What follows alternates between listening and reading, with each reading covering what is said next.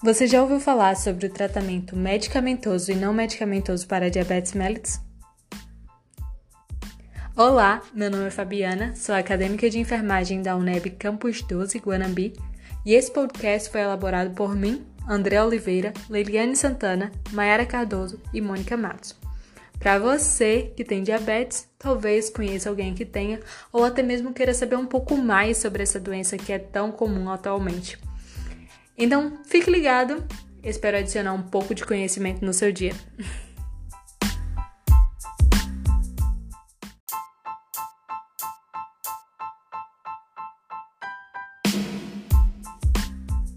Primeiro, vamos entender o que é diabetes. Bom, diabetes é considerada uma doença crônica que atinge diversas pessoas pelo mundo inteiro. De acordo com a Organização Pan-Americana de Saúde, a diabetes é uma doença que ocorre quando o pâncreas não produz mais insulina, ou quando o organismo não pode utilizar efetivamente a insulina produzida. Consequentemente, ocorre o aumento da glicose na corrente sanguínea. Mas espera aí, o que é glicose? E o que é insulina? Você precisa saber que a palavra glicose é usada popularmente como um sinônimo de açúcar. Então, sempre que eu falar níveis de glicose no sangue, aumento de glicose no sangue, lembrem-se, popularmente as pessoas costumam dizer níveis de açúcar no sangue, aumento de açúcar no sangue. Então, sempre que eu falar glicose, você pode associar com açúcar. Tá, mas de onde vem a glicose? Bom, a glicose é obtida através dos alimentos. E por isso que a alimentação é um quesito tão importante quando a gente fala sobre diabetes. E a insulina? Então, apesar de muita gente conhecer esse termo, a maioria das pessoas, nem todo mundo sabe a real função da insulina.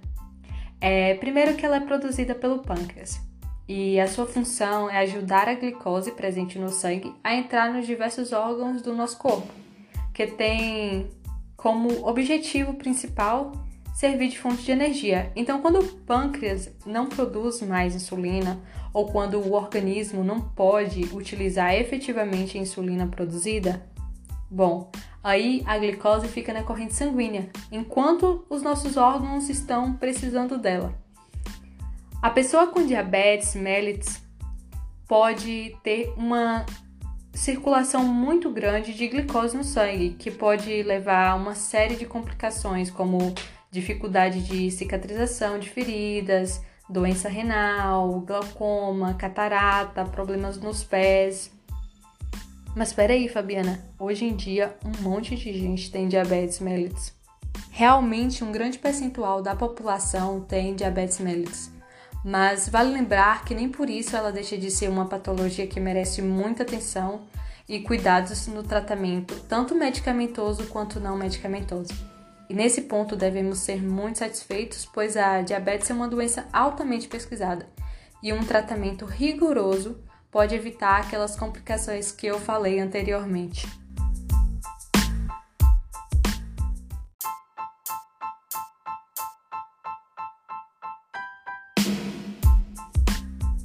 Tratamento: O tratamento pode ser medicamentoso, ou seja, com remédios.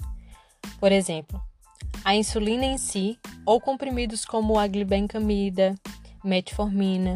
A escolha vai depender da classificação do diabetes e o quadro clínico do paciente, ou seja, essa é uma avaliação médica. Aí vocês me perguntam: você falou que tinha um tratamento não medicamentoso. Isso quer dizer que não precise do remédio? Pessoal, o tratamento não medicamentoso, ele é imprescindível e complementar. Se houver indicação de tomar remédio, você terá de seguir rigorosamente as condutas indicadas pelo profissional de saúde. E sobre o tratamento não medicamentoso, apesar de ser extremamente importante e parte essencial do tratamento, pesquisas apontam que as pessoas geralmente têm dificuldade de aderir. Por isso, vamos falar um pouco mais sobre isso. O tratamento não medicamentoso se refere a hábitos de vida saudáveis, como alimentação e atividade física. A alimentação adequada se torna um fator chave para o controle da glicemia e melhorar a qualidade de vida. A substituição ou diminuição rigorosa do consumo de açúcar são necessárias. Quando nos referimos a evitar o açúcar, isso inclui vários alimentos, além do açúcar propriamente dito. Então, é, podemos citar o trigo, doces, refrigerante, diminuir também o consumo de alimentos ricos em carboidrato, como macarrão, arroz, pão. Assim, a inclusão de alimentos mais saudáveis, como hortaliça, verduras, folhas, grãos, frutas. É, dê sempre preferência para alimentos in natura, ou seja, aqueles que não sofrem é, processo de industrialização. Essas são medidas que previnem as complicações da diabetes. Alinhado a uma alimentação saudável está o controle de peso. Através de atividade física como caminhar, nadar, andar de bicicleta, dançar, você pode escolher algo de sua preferência e se divertir. Mas cuidado! Antes de iniciar qualquer tipo de atividade física, consulte um profissional de saúde. Por fim, mas não menos importante, evite o uso de cigarros e excesso de álcool. Por hoje é só e eu ficarei muito feliz em saber que você gostou desse conteúdo.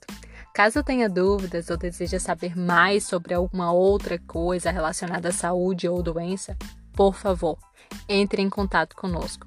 Ficaremos felizes em trazer esse conhecimento para vocês. Tchau!